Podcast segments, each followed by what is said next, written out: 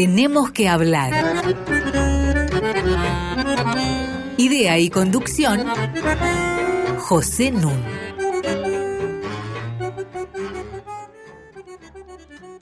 Muy buenas noches.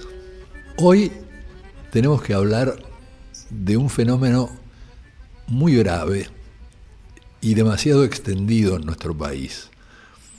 Me refiero a la colusión entre elementos policiales y delincuentes. Para que se entienda fácil, colusión etimológicamente viene de ludere, que es jugar, y el prefijo co, que es juntos. Es decir, colusión entre policías y delincuentes significa que juegan juntos, que están en combinación. Para hacerlo, para tratar este tema que afecta sobre todo a los sectores más vulnerables y más pobres de nuestra sociedad, como veremos, tengo a mi lado a Mariana Heredia y a un invitado muy querido que es Javier Aullero. Javier Aullero, que es doctor en sociología de la New School de Nueva York y profesor titular en la Universidad de Texas en Austin. Buenas noches, Mariana. Buenas noches, Pepe. Hola, Javier. Hola, Pepe, ¿cómo estás? ¿Qué decís? Muy bienvenido. Gracias. Con Javier hicimos un programa que les recomiendo mucho escuchar, otra vez, si es que ya lo habían oído. Fue el programa 53 de julio del año pasado. Julio es el mes en que nos visita Javier en sus vacaciones en Estados Unidos. En ese programa número 53, el de hoy es el número 95, hablamos de cómo había crecido exponencialmente la pobreza en Argentina. Un dato escalofriante es que en los últimos 40 años la pobreza aumentó a una tasa anual del 7,1%. Ojalá hubiera aumentado así la economía argentina. Más todavía, solo uno de cada tres trabajadores hoy en día tiene una ocupación formal. En ese programa nos referimos a dos libros de Javier, uno particularmente relevante para el tema de hoy, que se llama La violencia en los márgenes, escrito junto con María Fernanda Berti. Y allí Javier da cuenta y nos explicó en el programa de su trabajo de campo en Arquitecto Tucci, zona donde nos decía la tasa de homicidio no solamente es cuatro veces más alta que el promedio de la capital federal, sino que se cuadruplicó en los últimos diez años. Ya entonces, en ese trabajo, marcaba Javier la relación de la policía con los delincuentes, con el narcotráfico, y definía a la relación de la policía con estos criminales como intermitente y contradictoria. Ahora ha terminado un excelente libro que se llama El Estado Ambivalente, escrito junto con Catherine Sobering. Este libro va a aparecer en noviembre en inglés, publicado por la prestigiosa Oxford University Press, y seguramente el año que viene, porque está en proceso de traducción, en su edición castellana de siglo XXI. Es decir, que tenemos una verdadera primicia gracias a Javier. Hemos podido leer Las galeras de El Estado ambivalente. Un libro que condensa más de 30 meses de trabajo de campo y además un material empírico sobre el que después nos va a hablar el propio Javier.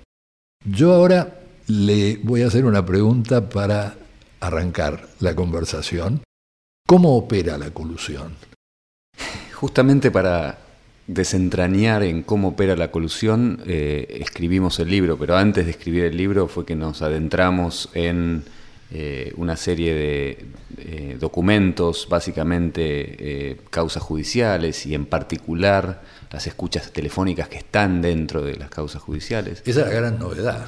Esa es la gran, creemos que es la gran novedad del libro porque combina trabajo de campo etnográfico, o sea, en terreno, hablando con vecinos, con organizaciones, con eh, escuchas telefónicas eh, eh, y con causas judiciales. No somos los primeros en utilizar causas judiciales. Hay libros clásicos como El queso y los gusanos, por ejemplo, que utilizaban procedimientos judiciales de la Inquisición. En, este caso son registros mucho más actuales que combinamos con la, entre voces de vecinos y lo que, lo que emerge de las escuchas telefónicas para justamente tratar de entender cómo funciona eh, la colusión. Hay un, hay un eh, colusión en este sentido de que vos presentabas al principio de jugar juntos, eh, de relacionarse de manera clandestina, porque es ilegal justamente, para de alguna manera regular el tráfico de drogas. Porque se trata de conversaciones entre policías y delincuentes. Exactamente, lo que para, aclarar, para los eh, alguien que haya visto la serie The Wire, por ejemplo, no es cuando la policía solo escucha a los traficantes, sino que son sectores del Poder Judicial escuchando a traficantes y también a otros policías. Si es el propio Estado, y de ahí buena parte del título del Estado ambivalente, es el propio Estado el que está eh, tratando de hacer cumplir la ley y otros sectores del Estado eh, quebrándola, digamos. pero está muy establecido en la literatura que estas cosas, estas cuestiones suceden, digamos. Uno no tiene más que ver los casos de México, de Colombia, de Italia, en donde el Estado sí protege a ciertos sectores eh, que participan del crimen de las escuchas telefónicas empieza a surgir algo que nosotros analizamos en el libro, que es que eh, va mucho más allá de la simple protección o de mirar hacia otro lado o de tolerar, sino que hay un involucramiento bastante más fuerte de sectores de la fuerza de seguridad en regular, regular en el sentido de, que, le da de economía, a, regular un mercado, em, de partes, de partes de sectores de la policía en connivencia clandestina con los traficantes. Eso es lo inquietante del título, que no es que hay una parte del Estado que hace una tarea y otra que hace otra tarea contradictoria, sino que estos policías a la vez tratan de hacer cumplir la ley y la violan. ¿Cómo es eso posible? Eh, vaya uno a saber, pero, eh, pero es justamente, eh, nosotros no queríamos, hay, hay, muchos textos que, así como a la democracia se le han puesto muchos adjetivos, a los, al Estado se le, se le, sigue poniendo adjetivos, ¿no? El Estado patriarcal, el Estado clientelar, patrimonial. No era nuestra intención decir, bueno, además de todo es ambivalente, porque en realidad cualquier teórico del Estado diría, los Estados son siempre ambivalentes. ¿sí? Queríamos especificar esa ambivalencia en una zona eh, eh, geográfica, social eh, en particular, y ver cómo justamente, lo que vos decías, justamente eh, el, mismo actor que, se negocia clandestinamente con un eh, policía le dice, no, todavía no tengo eh, la, orden judicial para arrestar a tu competidor. Esto es muy interesante, o sea, esto surge de escuchas telefónicas, no, no me lo estoy inventando, parece inventado, pero es una conversación en donde un comisario le dice a una, una señora que trafica, que vende drogas, porque la señora le está pidiendo que arreste a su competidor. Esto va mucho, mucho más allá de la protección. En esta simple anécdota está diciendo, el, sacame de encima porque me están bajando las ganancias. Y el comisario le dice, sí, sí, lo voy a sacar, pero estoy esperando la orden del juez. E, e, e, esa anécdota grafica lo complicado que es todo, porque por un lado él, él está haciendo cumplir, él dice, no, no, no, lo voy a arrestar sin orden judicial. Pero lo que está efectivamente haciendo es arrestar a un competidor que sabe que existe Claro. Por el traficante. ¿sí? Claro. Liberándole justamente el mercado a su amigo. A, su amiga, en este caso. O amiga. Y se supone que a cambio de algo. Se supone que a cambio de algo. La, la, digamos, la protección del Estado y la regulación del Estado eh, cuesta, eh, cuesta dinero. Lo, lo, que hacen los traficantes es su, acumular dinero para crear una red de regulación y de protección. ¿sí? Claro. Por eso Saín hablaba de una caja blanca y una caja sucia Exactamente. de la policía. Exactamente. Vamos a referirnos en detalle a este tema en el próximo bloque. Yo te preparé un regalo musical que creo que te va a gustar mucho. A mí siempre me ha entusiasmado este tema de Astor Piazzolla y por cierto a miles de personas más. Dicho sea de paso, en este mes de julio se cumplen 27 años del fallecimiento de Astor Piazzolla a los 71 años. El tema es Oblivion. Es un tema que, el significado es olvido, es un tema que Piazzolla compuso en Estados Unidos y contribuyó a su rápida fama el hecho de que el gran director italiano Marco Bellocchio lo eligiera para banda sonora de las partes culminantes de su película Enrico IV, actuada brillantemente por Marcello Mastroianni. Bueno, fue compuesta 10 años después de Libertango. Y vamos a escucharla primero en la versión de su autor y luego en arreglo para otros instrumentos. Pongámosle atención.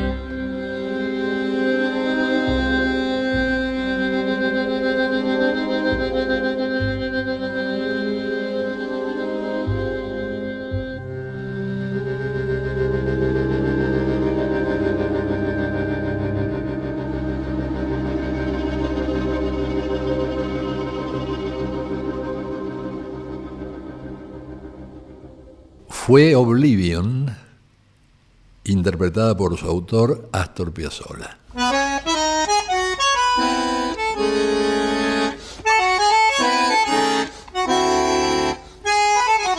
Seguimos con José Nun. Estoy conversando con Mariana Heredia y con Javier Aullero acerca de cómo opera la colusión entre policías y criminales. Y me gustaría preguntarle a Javier, a partir de su extendido y inteligente trabajo de campo, cómo definen los propios actores a los policías, porque hay una distinción o varias que vos haces en el libro que yo creo que es importante que la audiencia conozca. Básicamente lo que se pone en juego es un sistema de, confianza mutua. Entonces eh, los transas o traficantes o como le querramos llamar definen, distinguen entre policías en los que se puede confiar y en aquellos en que no.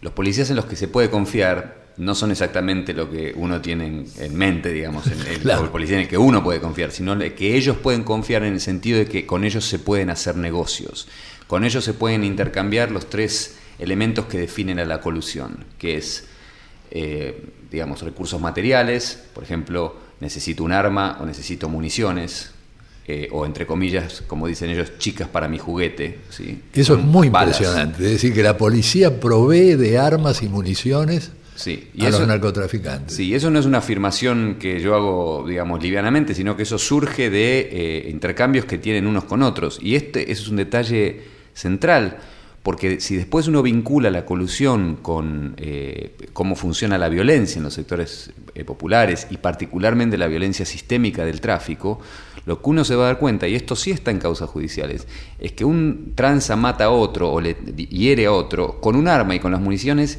que han sido provistas por la policía. No, es un detalle menor, no es una nota de color. Eh, estamos hablando de la base material de la violencia sistémica del mercado de drogas, que proviene del propio Estado. Pero no solo se intercambian, digamos, eh, balas o eh, armas, eh, los, los policías ayudan a los traficantes a comprar dólares para reciclar su dinero, sino que también se intercambian, y esto es muy importante, información, ¿sí? De dónde están compitiendo, entre, digamos, obviamente la policía le da a los traficantes o a los transas información de quiénes los están espiando, por ejemplo. Entonces les dicen el número de eh, de patente de este auto, tener cuidado porque esos son policías. ¿sí? Eh, es el Estado mismo que le dice, el Estado está espiando. Ambivalente. El Estado ambivalente, pero hay una cantidad de otra información muy eh, central, de por ejemplo, los policías saben muy bien cuánto dinero están haciendo los traficantes, los transas. Y eso, nuevamente, para volver a lo que decía antes, regula el, el mercado porque eso les indica a los policías cuánto les pueden cobrar para entrar al mercado. No es otra vez un detalle menor. Algo que no, no, aparece, no aparece en las escuchas con suficiente regularidad, pero aparece de manera central en una de las causas, es que además eh, le proveen asesoramiento, por ejemplo, sobre cómo la policía interroga al tranza. Yo te pego dos veces para que hables y te pego una. Estamos hablando de te pego una trompada delante de todos para que te calles. Decile a tus chicos para que sepan eso. Si el policía les da una trompada, él está indicando que no tiene que hablar. Si les da dos, tiene que hablar. Entonces le indican quiénes de sus soldados, quiénes de sus, digamos, la policía le indica al, líder tranza, quiénes de sus soldados están hablando de más, para que el tranza se deshaga de ese soldado. ¿sí? Todo esto puede sonar medio oscuro y medio eh, tremendo, pero, es importante entender la lógica de cómo funcionan para no engañarse y decir eh, lo que vemos como grandes operativos de, incautamiento, eh, que no todo es lo que se ve. ¿sí? Exactamente, pero aunque es innecesario, voy a hacer una observación eh, a partir de lo que vos dijiste, porque vos comenzaste diciendo, es muy importante distinguir entre los policías, digamos, tocables y los no tocables, los que pueden estar predispuestos a esta colusión y los que no. Porque no estamos haciendo un juicio general sobre las policías argentinas. E, estamos hablando de la colusión de determinados sectores. En absoluto, y eso quiero ser muy cuidadoso. El libro existe eh, eh, en buena medida porque yo tuve acceso a, esas escuchas telefónicas. Eh, si fuese todo el Estado que está coluyendo, eh, uno no tendría acceso a ninguna de estas escuchas. Exacto. Pero esto no es la única prueba, digamos, hay innumerables cantidades de trabajos eh, de Sabrina Frederick y de otros que dicen, hay, hay, la policía hace muchas otras cosas, hay sectores de la policía que están en esto, no me... Estos juicios... Eh, eh, generalizantes que dicen la policía es una mafia, pueden funcionar en, una campaña electoral, pero no funcionan a la hora del análisis. Si de ninguna manera se sostienen empíricamente que esto sea así. Lo que es cierto es que si un policía decente es asignado a una comisaría de policías no decentes, le hacen la vida tan imposible que tiene que pedir traslado. Es probable que esto sea así. Hay, hay, digamos, análisis que dice que socializarse como policía en ciertos sectores es socializarse en ciertos niveles de tolerancia con el crimen. Sí, sí, eh, me consta. Claro, me consta por policías amigos. Claro, pero hay que distinguir tolerancia frente al crimen de activa participación en él. Exactamente. Lo que quisiera que contaras nuevamente, porque está en la violencia en los márgenes, y por suerte lo volvés a incluir en este libro, es el dibujo que María Fernanda Berti recoge de uno de los chicos eh, de la escuela. Como parte de, lo, digamos, manera de producir datos en, lo que hacemos en etnografía, además de entrevistas, de este, ir a reuniones, etcétera, etcétera, se nos ocurrió, reproduciendo una metodología que yo había utilizado en, Villa Inflamable con, fotografías, en, el estudio sobre sufrimiento eh, ambiental en Villa Inflamable con fotografías, hacerle, pedirle a los chicos, justamente que son sus alumnos, que hagan dibujos de las cosas que les gustaban y que no les gustaban, y distinguen muy claramente entre las cosas que les gustan del barrio, eh, chicos y chicas jugar a la pelota o jugar entre ellos, y en la, otra mitad de la hoja es lo que no les gusta y es eh, gente tirándose tiros, digamos. Uno de esos dibujos que reprodujimos en el libro es el dibujo de un chico en donde hay, eh, intenta, digamos, hacer una especie de mapa del barrio en donde están las casitas, están los chicos jugando y hay un auto de policía en soledad, ¿sí? Em, muchos de los chicos perciben a la policía como no haciendo nada. ¿sí?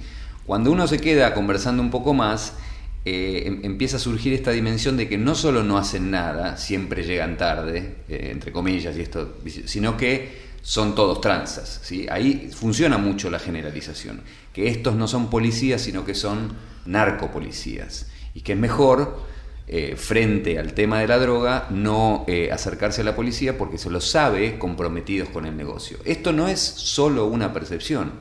A los pocos meses que nosotros terminamos nuestro trabajo de campo, un vecino del mismo barrio en donde nosotros hacíamos eh, trabajo de campo fue a denunciar a la policía que su, su, esquina se había puesto picante, se había puesto un poco caliente en el tráfico de drogas. Fue a la comisaría.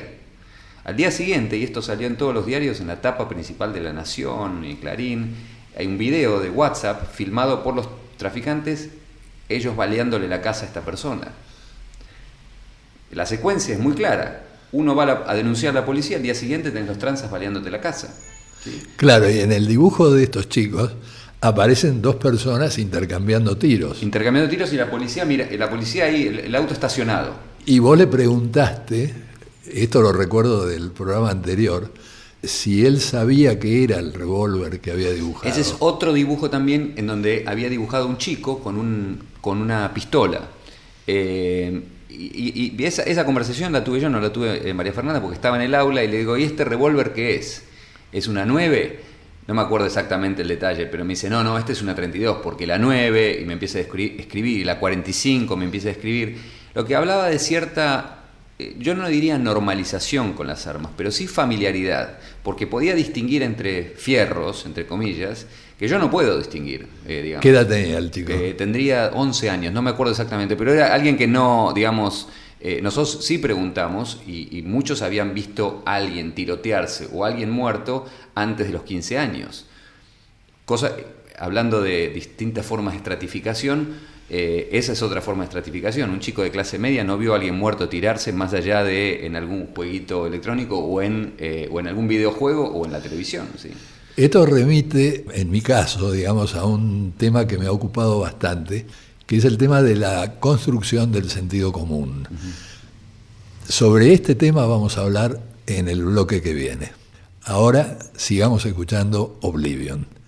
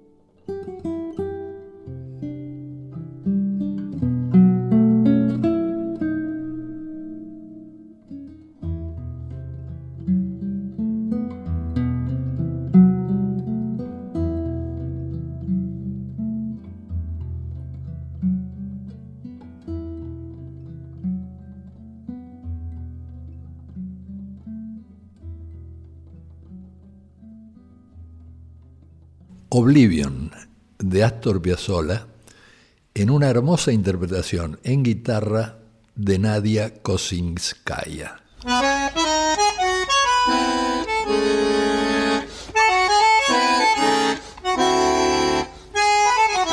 Seguimos con José Nun. Tenemos que hablar arroba radionacional.gov.ar para que ustedes se comuniquen con nosotros. Este programa es el número 95. Tanto para bajar este programa como cualquier otro que hemos emitido hasta acá, y en particular les recomiendo el número 53, como hice antes, les basta entrar a radionacional.com.ar barra podcasts. Yo dije que había un tema que a mí me interesaba mucho teóricamente y para el cual tu libro es un aporte fundamental. Ese tema es la construcción del sentido común. Sentido común, el significado es aquello que damos por obvio, por dado, por natural. Digamos que la religión se justifica por la iluminación o la ciencia se justifica por la observación y la búsqueda de la verdad. El sentido común no requiere justificación, porque el sentido común es lo que es. Damos por sentado que una mesa de cuatro patas se mantiene firme. ¿No es cierto? Damos por sentado en el lenguaje del sentido común que el sol sale y se pone. Y eso se lo dice un astrónomo a su esposa, cuando se despide, le dice, qué suerte, el sol salió más temprano. Y después cuando está en el observatorio no se le ocurre hablar el lenguaje del sentido común. Empieza a hablar el lenguaje de la ciencia. Bueno, en cuanto al sentido común, hizo aportes fundamentales un gran político italiano que se llamó Antonio Gramsci. Ahora, Antonio Gramsci tenía el gran interés en democratizar el socialismo y entonces establecer las conexiones entre los niveles más altos de la política, los niveles sindicales y el sentido común popular, es decir, cómo los sectores populares interpretaban la realidad. Y ahí llega a un callejón sin salida, porque se pregunta en sus cuadernos de cárcel, ¿Cómo hacer para estudiar el sentido común? ¿Cómo entender el sentido común? Y no se le ocurre en ningún modo, porque dice, es tan caótico, es una formación tan heterogénea que va creciendo desde que uno es niño hasta que uno es adulto. Tiene tantas influencias que la única forma en que a mí se me ocurre que se puede estudiar es leyendo los diarios y revistas que más circulan entre los sectores populares. Lo que de inmediato deja abierta la pregunta, ¿cómo sabes cómo van a interpretar lo que leen en esos diarios y revistas? La salida a esto la comenzó proporcionando eh, un gran fenomenólogo volcado a la sociología que se llamó Alfred Schutz, y estableciendo una diferencia fundamental la diferencia entre el caudal de conocimientos acumulados en el sentido común de cualquiera, ¿no es cierto?, de los sectores populares, de los sectores altos, de los sectores medios, y las prácticas de razonamiento de sentido común, que utilizan selectivamente algunos de esos conocimientos para aplicarlos al caso eh, que tienen por delante. Es decir, uno construye la memoria gracias al olvido. Bueno, el sentido común hace lo mismo. El sentido común olvida muchas cosas por diversas razones dignas de ser estudiadas y esto surge como un aporte de tu libro, porque acá vemos algunas de las razones de construcción del sentido común en sectores muy marginalizados y esto es fundamental para entender cómo decodifican los mensajes que se emiten. Y aquí el sentido común de estos sectores populares. Imaginémoslo, desde la escuela, en que ya se sabe eh, distinguir una 38 de una 45, en que se tiene una determinada visión de la policía, en que se sabe que una trompada sí o dos trompadas no. Bueno, estos chicos, no digamos que van al crimen, porque algunos se vuelcan al crimen, otros al deporte, otros tratan de ganarse la vida como artistas y otros como oficinistas, no importa. Pero digo, hay un sentido común que se va elaborando y que tus hallazgos nos van describiendo cómo se hace. Es decir, Gramsci te hubiera estado tan agradecido como yo. Hay un par de cosas ahí. Justamente mencionaste a Schutz. Él tiene un ensayo maravilloso, creo que, es de él, eh, que se llama Don Quijote y el problema de la realidad. Exactamente. Y, él justamente en ese ensayo dice que ese, ese sentido común se crea en, interacción con otros. Él, eh, eh, es la interacción entre Don Quijote y Sancho Panza que crean un mundo de realidad muy particular. Absolutamente. A mí ese tema me interesó desde que empecé a trabajar sobre, entre comillas, siempre lo tengo que poner entre comillas, sobre clientelismo, que era cómo se creaba un sentido común sobre lo que era la política, ¿sí? sobre que eh, la política tenía que estar personalizada, sobre el acceso al Estado tenía que estar personalizado por mediadores.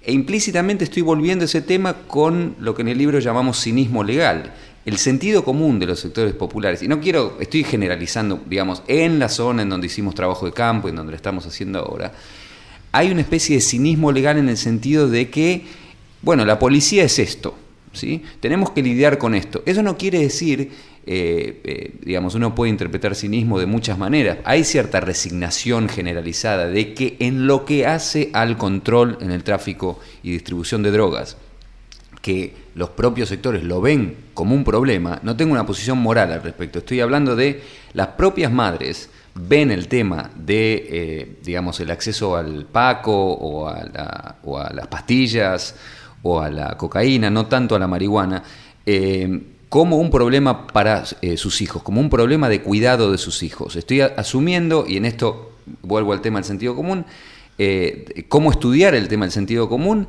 es etnográficamente, tratando de ponerse en el lugar del otro. Yo que no soy el otro, me trato de poner en el lugar del otro.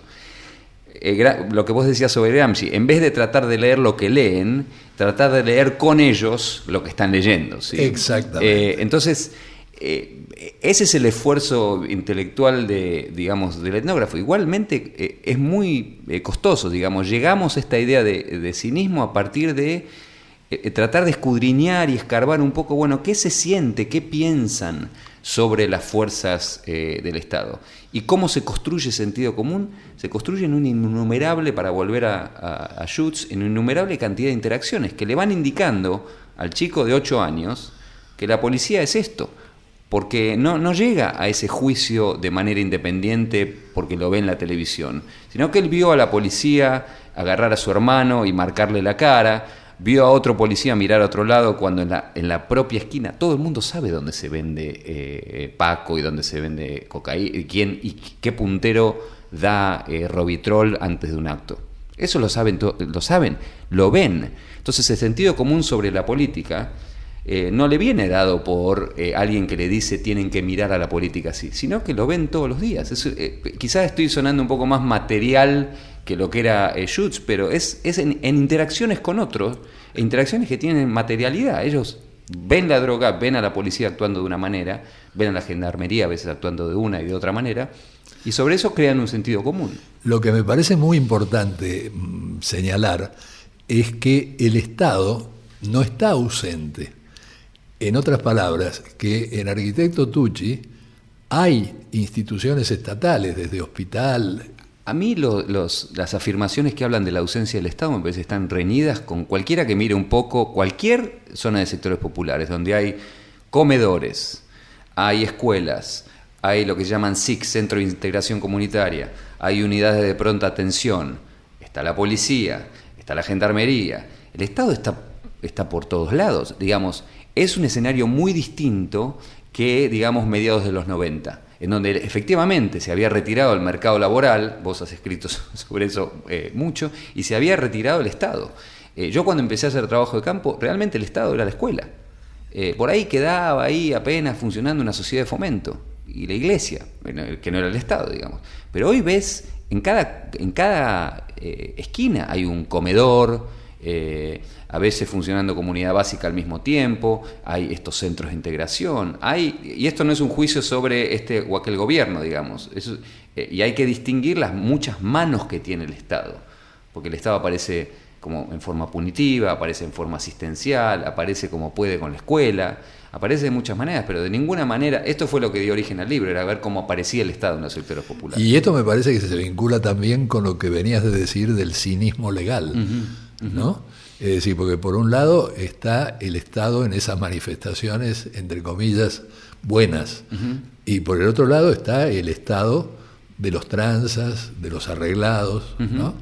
incluso con una distinción que surge de tu estudio, eh, y es la distinción entre los policías que dan protección y después los policías que están subordinados a los clanes de traficantes. Absolutamente. Y que, y que eh, como dicen, ese, ese es uno de los nuestros, ese trabaja para nosotros, porque es una relación que es muy dinámica a través del tiempo. Al principio de la relación, y tuvimos acceso a una escucha eh, telefónica en particular, al principio de la relación los que tienen más poder en, este, en esta relación clandestina son los policías, los que dicen yo te puedo meter preso, porque de última el Estado sigue teniendo el monopolio de la fuerza. Claro. A medida que pasa el tiempo, esa es una, eh, es una relación de poder que se empieza a equilibrar y los transas empiezan a tener información sobre la participación clandestina de los policías, entonces pueden utilizar esa información para negociar. ¿sí? Claro, porque ellos pueden afectar a los policías. Porque ellos pueden afectar o hacer, digamos, eh, hacerles eh, marchas en contra de los policías sin que nadie sepa que están organizadas por transas, como ocurrió en el caso de Rosario. Entonces aparece una manifestación de vecinos diciendo este es un policía corrupto y en realidad lo que lo que te dicen las escuchas telefónicas es que esa marcha de vecinos había sido organizada y apoyada materialmente con volantes y con todo por un grupo de tranzas que querían deshacerse del comisario. ¿sí? Yo que soy alguien que estudia la acción colectiva y creo en la acción colectiva y, tengo mi corazón allí, eso fue como un poco desilusionante, ver, darse cuenta que al, menos una manifestación tenía otros fines que no eran los que aparecían en los periódicos. Es muy impresionante, efectivamente. Bueno, vamos a hacer una pausa y seguimos.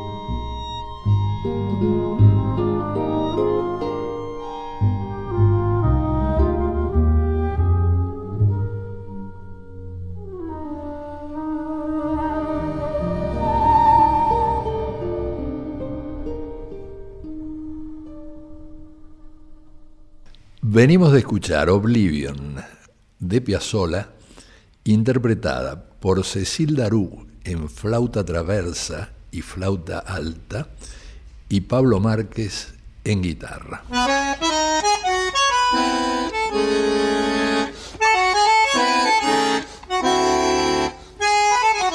Seguimos con José Nun sigo conversando con Mariana Heredia y con Javier Aullero. Y hay un tema que me gustaría que comentemos, que es el carácter incierto de la colusión.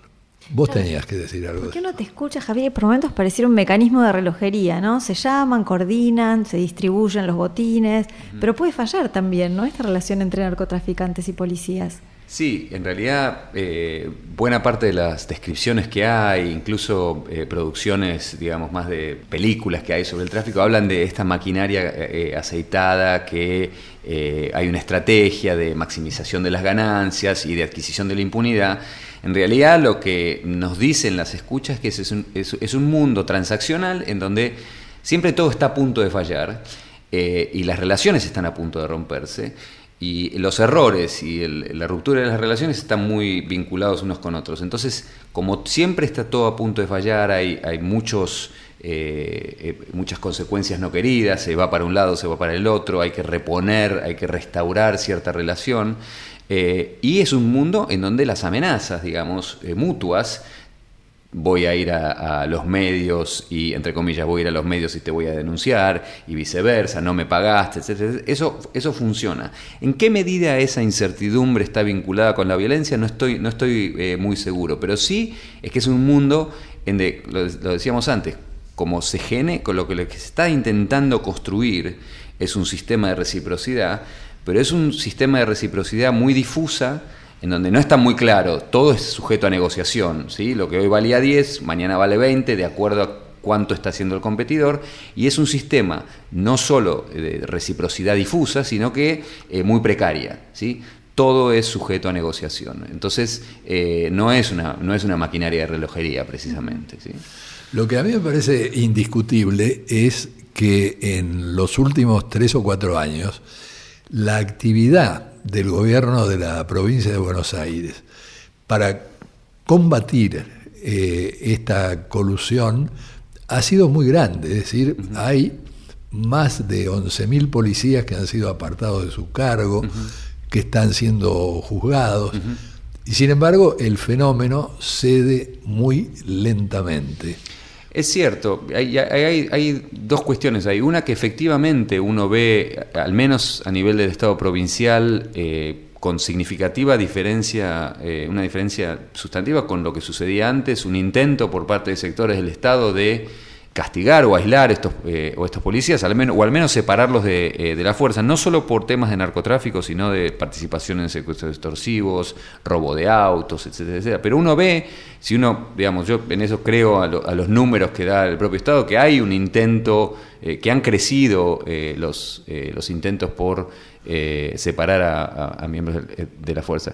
Y es cierto que es un proceso lento, como fue el proceso de eh, eh, yo utilizo mucho y estudié bastante el caso de la mafia eh, palermitana, como fue el tema de, separar a sectores de la mafia de su enquistamiento dentro del Estado.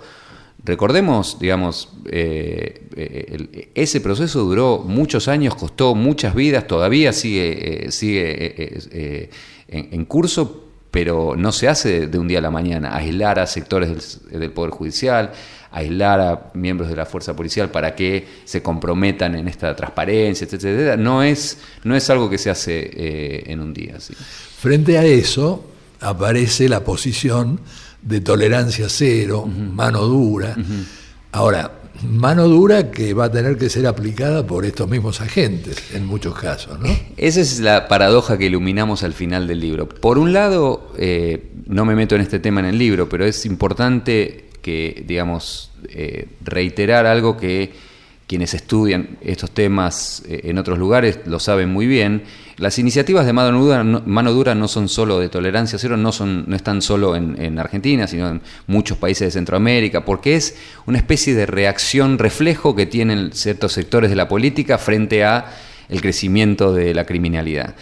Pero lo que se sabe muy bien es que en realidad la tolerancia cero como política, como diseño de política, que empieza con eh, Broken Windows, con esta idea de, las ventanas rotas, y bueno, identificamos y después somos, eh, somos no tolerantes con cualquier tipo de criminalidad, claro.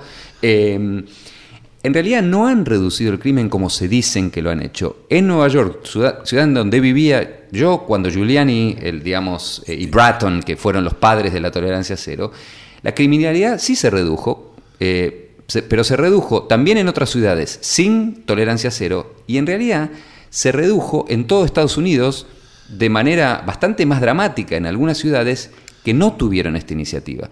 Y básicamente se reducen por dos eh, motivos. Un motivo demográfico, que es que la población que tiende a la criminalidad de 18 a 25 años, esto lo han estudiado muchos los criminólogos, es dentro de esa cohorte hay mucho más migrantes en Estados Unidos. Y por su condición de migrantes no quieren tener ningún contacto con la ley, tienden a cometer menos crímenes que la población eh, nativa. Esto se sabe, a mayor asimilación dentro de Estados Unidos, mayor es la tasa de criminalidad. ¿sí? Esto se ha, estudiado muy bien eh, y esto se estudia también eh, de manera cuantitativa. Las comunidades que tienen más cantidad de migrantes tienen menor tasa de homicidios. Esto se sabe. Por otro lado, también cambió el patrón de consumo de drogas. ¿sí? Se ha pasado del crack, una droga más psicoactiva, a la heroína, en el momento en que están implementándose las iniciativas de tolerancia cero. Las drogas tienen efectos psicofarmacológicos muy distintos y se vinculan eh, a la violencia, de la, eh, de la violencia generada por las drogas de manera muy distinta. Entonces, la política de tolerancia cero, digamos que se vende como muy efectiva contra la criminalidad, es más bien un lenguaje al interior del campo político que cualquier criminólogo dice, o, digamos, hablando del sentido común y de la visión dominante, la visión dominante dentro de los criminólogos no es eh, la que nos cuenta Giuliani, Bratton y otros actores del campo político más local ahora. Claro, yo terminaría enfatizando lo que vos dijiste antes que esta es una lucha de largo plazo, que hay que persistir y hay que informar a la población. A mí me parece que estudios como el de ustedes debería tener una circulación muy amplia, tal vez en formas de divulgación más sencillas que las de un libro académico, porque es fundamental, creo yo, que sectores sociales de clase media, de clase alta, se enteren también de lo que está pasando abajo y de lo que está pasando también en esos sectores, pero con otras características, ¿no es cierto? Porque finalmente el lavado de dinero, la evasión, son delitos también mortales. Pero esto me parece decisivo.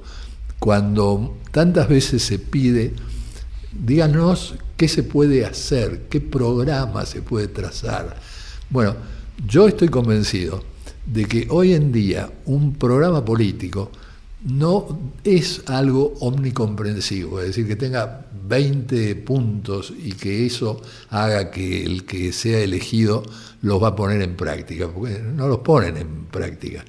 Yo creo que la movilización colectiva alrededor de temas circunscriptos, como ocurrió en la Argentina, por ejemplo, con la legalización del aborto, ¿no es cierto? La igualdad de género. Bueno, eso da resultado. Y entonces la lucha contra la colusión entre policías y criminales me parece que es un tema muy crucial que habría que difundir bastante. Yo agradezco mucho a tu estudio, Javier. Agradezco mucho tu presencia acá. Le agradezco a Mariana Heredia y al trío de oro, Inés Gordon, en la producción, Walter Danesi en la técnica y Diego Rosato en la edición. Y como diría Wimpy, que todo sea para bien.